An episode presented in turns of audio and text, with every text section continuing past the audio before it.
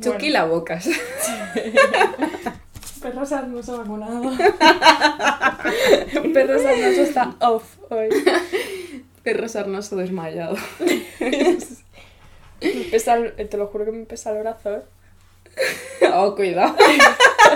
Tendré que poner una silla extra para el brazo. Para el brazo. Ay, Dios. Cuánta divertitinitis aquí. Diverticulitis. Diver- divertitinitis. Vale, bueno, esto ya lo explicaremos más. O lo podemos explicar aquí porque es que no va a entrar en ningún punto. La divertitinitis es una A enfermedad A ver, que te da en los diverticulos.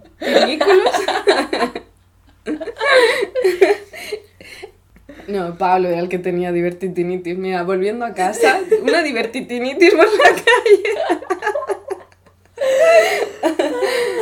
Ay. Dios mío.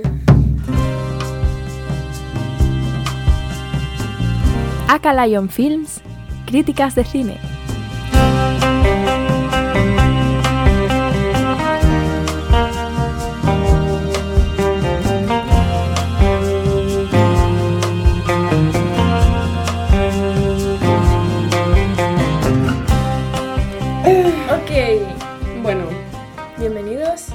Capítulo número quinto 5. del podcast. ¿Del qué? ¿Qué hacemos? Del, del podcast. Catalán. Em, Bueno, capítulo número 5, película Nomadland. muy espe- Muy esperada por quienes la esperaba. La madre de Nolan ya no esperaba. Bueno, eh, sí, no, la verdad es que muy. Con mucha fama. Sí, Expectativas sí. muy altas. Ha tenido mucha repercusión esta película. Creo yo que con justo motivo. Estaba nominada a 6 Oscars. Sí, de los cuales ha ganado 3. Estaba nominada a Mejor Película, Mejor Director, Guión Adaptado, Mejor Edición, Actriz y Cinematografía o Fotografía. De las que ha ganado 3, mejor película, director y mejor actriz. Tenemos que decir, dirigida por Chloe Zhao. Chloe Zhao, eh, directora procedente de China, criada en Estados Unidos. Y esta película fue estrenada el 11 de septiembre de 2020. La sintaxis. Ahora viene la sintaxis a cargo de Alba. A ver, eh, ya como es habitual, yo voy a dar mi titular estelar. eh, una frase resumiendo todo a... Es como películas para dummies, ¿no? Pues en una frase ya tienes ahí todo lo que necesitas. La frase Aprende es- con Alba. Sí, o sea, eh, aprende... aprende... Se mea. Aprende métodos de, de síntesis. Aprende a hacer tus apuntes con Alba. Em, ¿De qué va la película? Pues una señora que vive en una furgo y tiene trabajos temporales. Ya está. De eso va la película. De eso va la película. El trasfondo de la película, ¿cuál es? Crisis de 2008, crisis económica mundial, que afectó a muchísima gente, principalmente en Estados Unidos al principio, luego también a todo el planeta.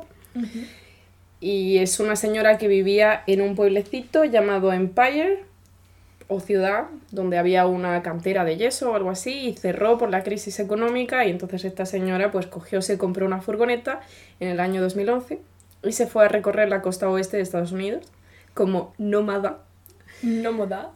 buscando trabajos temporales, como por ejemplo en grandes compañías como Amazon. Eh, bueno, el, el rollo este que llevan es un poco...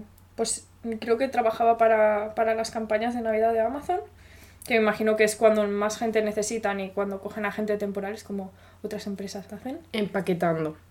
Y, y eso le daba para vivir, bueno, no vamos a decir todo el año porque trabajaba en otras cosas, pero le daba para vivir un tiempo, o sea, ella no tenía un trabajo fijo como tal, sino que trabajaba una temporada y luego sobrevivía con eso, luego se buscaba otro trabajo y tal. Vale, esta película está basada en un libro llamado como tal Nomadland, Surviving America in the 21st Century, escrito por Jessica Bruder y que va de esto, de la crisis económica del año 2008. Eh, es un tipo documental La única actriz real que vemos en este documental o que hemos podido encontrar que es una actriz actuando como tal es la protagonista, Fern, hecha por Francis McDormand. Eh, Realmente los temas que trata eh, esta película son temas controversiales, vamos a decir. Últimamente se están haciendo muchas películas de este tipo. Sí, podemos ver que en el año 2020 el Oscar a Mejor Película y a Mejor Película Extranjera también lo ganó Parasite, eh, película sobre diferencias de clases sociales. Dos- 2020 o 2019. 2020. Ok. Sí, pues en esta línea de la diferencia de clases, de la injusticia del sistema, en esta película lo que vemos, decíamos, hablábamos antes de la tiranía, Del dólar. la tiranía del dólar. Sí, son, o sea, son varios temas los que toca. Los que yo he visto y he apuntado aquí es el tema de la crisis de 2008, como bien has dicho tú, Kelly. Eh, luego el, tema de los trabajos temporales. Y luego, bueno, la crítica al sistema por lo de la tiranía del dólar, la dependencia de, de trabajos para subsistir y el estilo de vida que conocemos como normal de tener una casa fija, tu hipoteca, tus gastos y que al final dependas del trabajo día a día. Y eso es como un poco el contraste que hace esta película que, bueno... que También muy, un tema muy interesante que se nos presenta es el tema de la jubilación, el retiro, después de haber trabajado tanto, se nos presentan a varios personajes que luego hemos visto que son personas reales, contando historias reales de sus vidas. Después de pasarse toda una vida trabajando, llegan a la edad de jubilación y que se encuentran en Estados Unidos un- una cantidad mensual de 500, 600 dólares, lo cual si en España, que más o menos ronda eso, es insuficiente, imaginaos lo que es en Estados Unidos que si no tienes una casa propia, si no tienes algo propio, pues eso prácticamente no te da, ni siquiera para vivir. Creo que había una historia muy bonita que era del señor este que tenía un velero y que, que estuvo toda la vida trabajando para tener un velero y tenía, lo tenía en el garaje. Y cuando se jubiló, él quiso pues disfrutar de su velero y se murió antes de poder usarlo. Exactamente, le descubrieron un cáncer de páncreas y murió antes de poder realizar su sueño y eso es lo que inspiró a una de las personas que cuenta su historia en este, esta película Slack documental. Y yo lo que quería decir del guion es que este es un guion adaptado por la propia directora, Chloe Chao, y esta señora es la Mujer Maravilla porque ha hecho de todo, ha adaptado el guion, ha rodado la película, ha dirigido la película, la ha editado y un par de cosas más, vamos, lo ha hecho todo. Directora a todo terreno. Eh, y luego yo quería comentar también que mm, me gusta mucho que también trata el tema un poco más camuflado entre estos, eh, digamos, críticas sociales, que es el tema de la soledad. Y creo que es como la parte bonita de la soledad, el, sobre todo la escena del río. Esa es como clave. Y no sé, Esa es una escena visualmente hermosa. De verdad. Sí, estoy loca por la fotografía, pero es una escena preciosa. Es ella en el río, tumbada, pensando. No llega a llorar, pero sí es lo que te transmite como de estás sola y todos sabemos que enfrentarnos a la soledad es muy difícil. O sea, es bonito pensar de sí, puedo sobrevivir por mí mismo completamente solo, pero a la vez somos seres sociales y en un momento te llegas a plantear como de puedo estar solo, ¿Qué no puedo estar solo. Sí, sí. Sí, pero en- hay muchas escenas muy puntuales en las que te transmite el rollo este de, vale, me está hablando de la soledad, pero te dice diferentes cosas, o sea, te dice como, vale, estás solo, como la parte mala de la soledad, pero luego también la tranquilidad que te aporta cuando se pierde en las rocas estas, que pierde el grupo, no sé, es que hay muchas escenas muy bonitas que te dan a pensar la parte bonita de la soledad. Siguiendo con el tema de la soledad, yo también podría decir que Fern, la protagonista, conoce a una persona, David, que también es un poco como ella, nómada, y se nota el interés de David por ella. No sabemos si de verdad es interés porque le gusta a ella como persona y se siente bien como tal. Él se nota que tiene un interés romántico por ella. Yo diría que es más interés por comodidad, porque la ve que es una persona que encaja, que tal, no llega a ser amor de verdad, sino que es como de, bueno, estoy, me siento bien con ella, pues la quiero en mi vida. Y ella, aunque podría serlo cómodo, porque él tiene una familia muy bien estructurada, tiene una casa, tiene bastantes cosas que hacen que sea como un buen partido, podríamos decir, y ella no dice, bueno, me voy con él por comodidad, sino valora muchísimo su soledad. Se siente muy bien y se da cuenta que es una persona independiente, de que puede estar sola. Y aparte tiene muy presente el recuerdo de su marido, Bob, muerto. Eh, vemos la escena del anillo, por ejemplo, que una señora le dice, ah, ¿estás casada? Y ella le dice, sí, lo estoy. Mi marido está muerto, pero yo estoy casada. Hmm. Como de, no me voy a quitar el anillo porque yo sigo pensando en él. Y bueno, pasamos a, a la actuación de Frances McDormand. Es una mm, actriz que la podemos ver en diferentes películas como Fargo, Three Billboards Outside Ebbing, Missouri y Nomadland. Y de estas tres, bueno, evidentemente ha salido también en muchas otras películas, pero estas tres ha ganado tres Oscars a la mejor actriz. O sea, sin duda es, es buena. Yo de esta señora me pasé los primeros 20 minutos de película. Bueno, antes había visto también anuncios. Y yo estaba segura de que esta señora era, era la misma actriz de Malcolm in the Middle. O sea, la madre de Malcolm. ¿Y es? No es, no es ella, pero la cara recuerda muchísimo a la cara de Luis. Luis, ¿dónde estás? Sí. bueno, sí. Y detalle. bueno, vamos a añadir también, hoy 23 de junio es su cumpleaños y cumple 64 años. O sea, em, cuando veáis Nomadland, yo personalmente, o sea, la ves cansada, la ves, mm, pero para nada aparenta 64 años, esa señora. Y además gesticula muy bien. O sea, nos ha transmitido todo con la cara. Absolutamente todo con la cara. Sí, los diálogos son bastante cotidianos, bastante normales, no hay nada, Sí, no hay normali- un giro...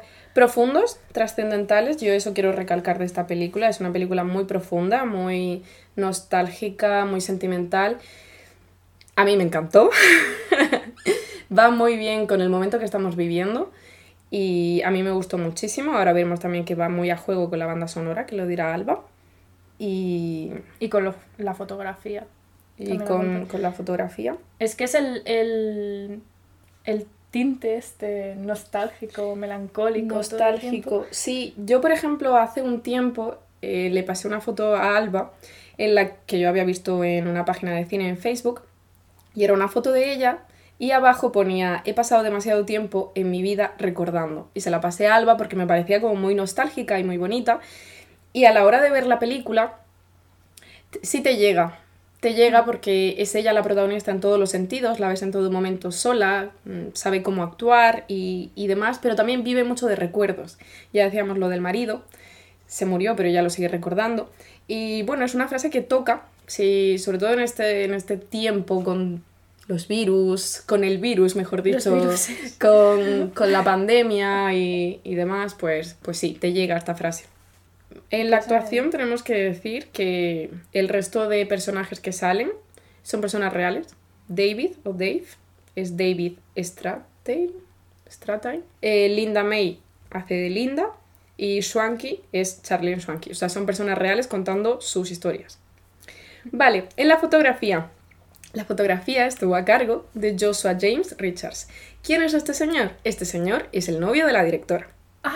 ¡Ah! Este señor es el novio fotografía. de Chloe Chao. Exactamente, fueron Oh. juntos, se les ve juntos en la alfombra roja. Y estos dos han participado en películas anteriores, en el año 2015, por ejemplo, Songs My Brother Taught Me. Y en el año 2017, The Rider. Y pues se nota que estos dos hacen una buena pareja, no solo en la vida real, sino más allá, puesto que ha salido una... Es una obra de arte, Nomadland, es una obra de arte realmente. Y poco más. Tiene momentos preciosos, nos recordaba un poco a Alba y a mí a Sound of Metal, por esto de la caravana, por las puestas de sol. Yo creo que ahí han tenido que invertir mucho, porque se ven muchísimas puestas de sol y no las vas a grabar todas en una semana, sino que se nota que además Que los se ve tanto el invierno, que es cuando trabaja en Amazon, y se ve también Arizona, que es a donde va la protagonista a reunirse con un grupo de nómadas y, y se ven puestas de sol realmente preciosas. Y también está muy guay que te enseña un poco cómo acondicionar tu propia furgoneta. En Por si caso- algún día queréis. En caso de que te quieras ir. Eh, Nosotros ya hemos tomado notas también en eso, pero eso en otro podcast, cuando consigamos nuestra camper. Nosotros ya tenemos nuestra furgoneta aparcada. Sí, la bici. La bici en el patio. Bueno. em, ¿Qué más? Yo tengo en el minuto, en la una, una hora 05 minutos. ¿Qué más lo he dicho? bueno, por ahí, ¿sabes? Entre el inicio y el final. Yo tengo apuntado más o menos a la hora de película. Sale ella sentada en una silla viendo la puesta de sol y yo creo que esta ha sido portada de varias fotografías para promocionar esta película. Es una fotografía tremenda. O sea, ya sabemos que todo lo que sea puestas de sol, puestas de sol bonitas, significa acierto seguro. Y más cuando la cámara no se mueve.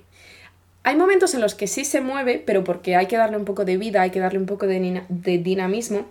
Y aquí yo creo que ha sido el punto débil, porque esta película recordemos que estuvo nominada a fotografía también, pero ha sido el punto débil y ha sido lo que ha hecho que Mank se lleve este Oscar a Mejor Fotografía porque Mank era muy estática. Y te Sí. deja apreciar bien bien la fotografía y bueno, lo que decías Mm. tú también de al ser en blanco y negro pues se valora más. Pero sí, Sí. esta película tiene... Al final, creo que. mm, Bueno, mm, Sound of, Me- Sound of Metal es parecida, pero yo las pondría a nivel de fotografía, Nomadland y Mank al mismo nivel, pero me parece que el- para estar al mismo nivel el trabajo de Mank es muchísimo más reconocible. Exactamente. Volvemos al exactamente. Bueno, Bueno. Sí, en cuanto a fotografía, nada más que alabanzas, agradecimientos al señor Richards. Han hecho muy buena coyuntura, él y su novia.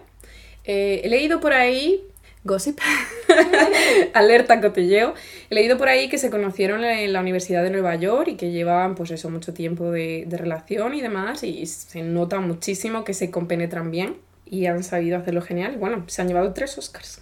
Sí, ni tan mal, ¿eh? Ni tan mal. Bueno, banda sonora. Em, la verdad es que, como tal, ahí es como un poco parecida a Sound of Metal en el sentido de que no hay una banda sonora constante, o sea, es en momentos puntuales, pero bueno, Sound of Metal es otro mundo, evidentemente. Y, y cuando estábamos viendo la película era como, ay, me recuerda un poco a Ludovico en Audi, el que hizo Intocable. Pues, ese es. O sea, fue como un poco me recuerda. Ah, no, pues sí es. sí. Em, Pues sí, desde el primer momento, la, la primera canción que sale ya recuerda mucho a Nuevo Levians, que es de las más conocidas de Ludovico Einaudi. Y toda la película sigue esa temática.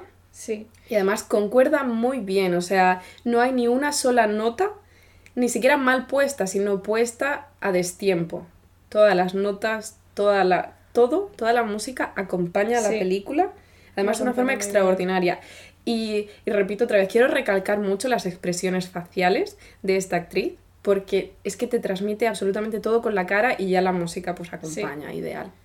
Em, también un punto así a destacar es que sonaba en momentos puntuales, sobre todo en escenas de viaje, que son igual las escenas de fotografía, caravana, eh, ella sola, sobre todo cuando ella está en sus momentos de soledad, es cuando más suena. Y hubo una escena que estaba mm, como viajando por, por la costa y te pone ahí como ese momento de música tal, profundo, como, bueno, eh, me estoy encontrando a mí misma, y de repente cambia otra escena y corta la música, que es un poco un shock, pero queda muy bien, ¿sabes? Porque te está metiendo en un mundo y de repente te saca de él. Otra escena muy bonita que a lo mejor es demasiado porque tenéis que ver la película sí o sí, o será ganadora del Oscar, hay que verla.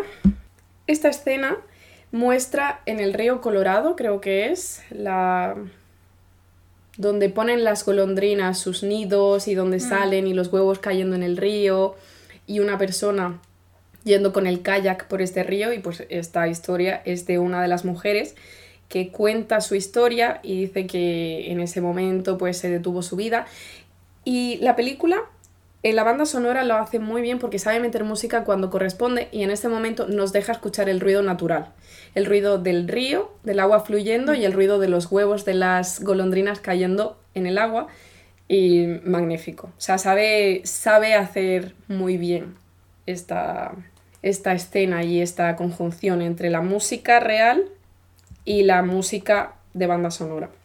Y bueno, referencias. Bueno, referencias. Yo tengo que se parece a Sound of Metal. Evidentemente no ha sido inspirada en Sound of Metal porque han salido a la vez. Más referencias. Yo tengo que apuntar una referencia que se me vino a mí a la mente. Ni idea de si han tenido de alguna manera conocimiento de este poeta español, pero bueno, la mayoría de gente que nos escucháis sois de España y sabéis a quién me estoy refiriendo y es Miguel Hernández. Esta película es muy nostálgica y a mí me recordó mucho al poema de las tres heridas. La de la vida, la del amor y la de la muerte. Además es que la definen perfectamente a la protagonista. La de la vida, porque mm, es un claro ejemplo de que aunque tú planees mucho las cosas, la vida te lleva por caminos que ni te imaginas.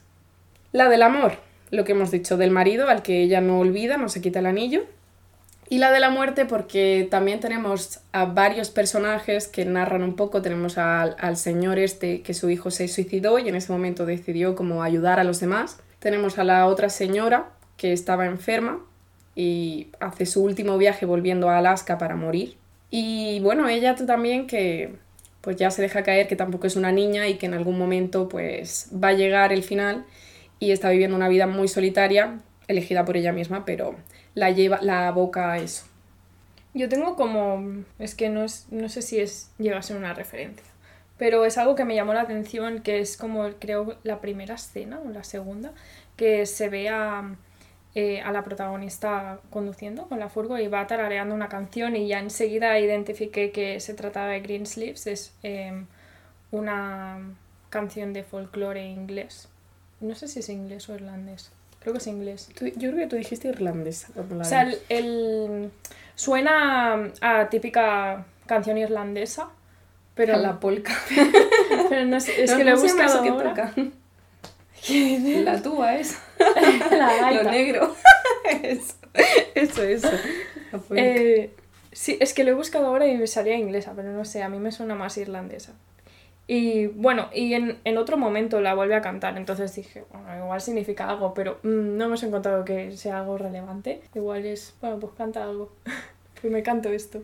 También tiene muchas escenas para darles el sentido que tú le quieras dar, también dependiendo de en qué mood, en qué momento de tu vida o de tu día te encuentres. Mm. Por ejemplo, a mí me gusta mucho la escena de cuando tiene, por determinados motivos, tienen que pedir ayuda económica a su hermana y va a visitarla sin la furgoneta, porque la tienen que dejar en un taller, y va a visitarla y en el momento en el que se despide de su hermana, es un momento en el que vemos una imagen muy lineal, la hermana se da un abrazo en el porche y la hermana vuelve recta hacia su casa y la protagonista desaparece de la escena.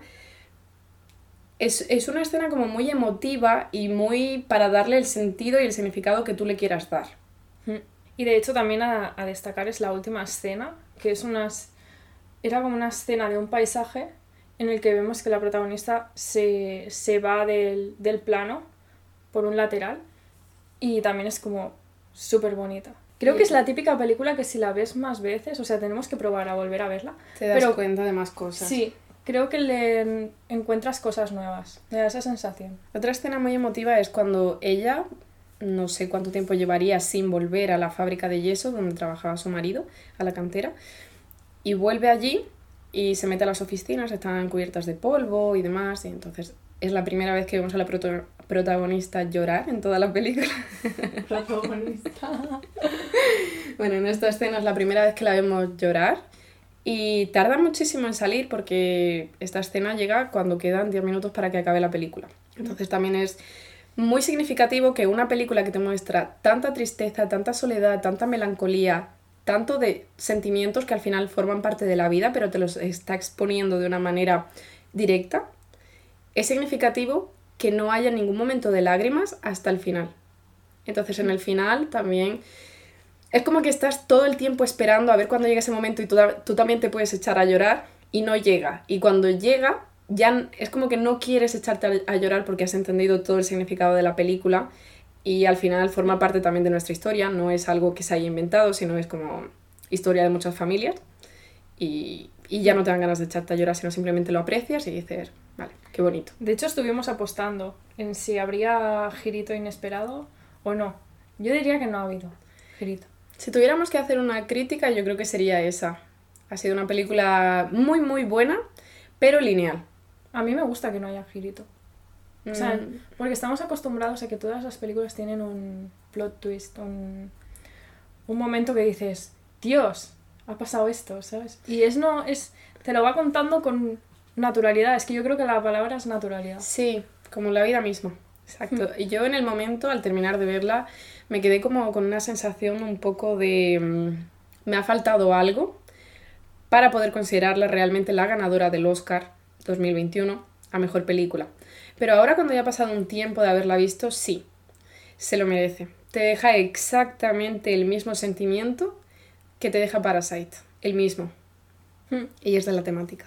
Bueno. Bueno, sin más, es una película maravillosa. Vedla. Bueno, conclusiones podemos decir que ya las hemos hecho, ¿no? Sí, las conclusiones Porque yo, va a ser repetir lo mismo. yo creo que ya están. Es una Sí. película, pues sí, de las sí. que optaban al Oscar, la mejor. Mm. Sin ninguna duda. Y mm, también tuvimos eh, la discusión de por qué a mejor director. O sea, a ver, yo no soy muy experta y no sé en qué se basa alguien para decir, vale, el mejor director es esto porque ha hecho esto y esto y esto. Igual que en otras cosas sí. Em, pero creo que es el, el sentido este de tipo documental. O sea, estuvimos comentando que nos daba la sensación que ellos habían ido de excursión, ¿sabes? O sea, el equipo técnico, todos, actores, actrices, todos se fueron de excursión, de viaje con las caravanas y iban grabando ratos y ratos. Entonces, no es como que me da la sensación que hayan hecho una peli aposta, que en parte sí, sino que fuera del rodaje, muy probablemente estaban viviendo en condiciones muy parecidas. También. Yo creo que a esta señora le han dado el Oscar a mejor directora, porque esta señora lo ha hecho todo. También. O sea, lo ha hecho todo. Ha adaptado el guion, ha dirigido, ha producido, ha editado. Se ha echado el novio que ha dirigido la fotografía. Ha dicho, no puedo con la fotografía, por favor, ven a ayudarme. Pues bueno, Sí. eso. Enhorabuena. Mejor Sí. película de, de este año. Merecido, muy merecido. Sí. Iremos poniendo las fotografías, curiosidades, esperadlas. Y nos vemos en el próximo capítulo. Adios. Adios.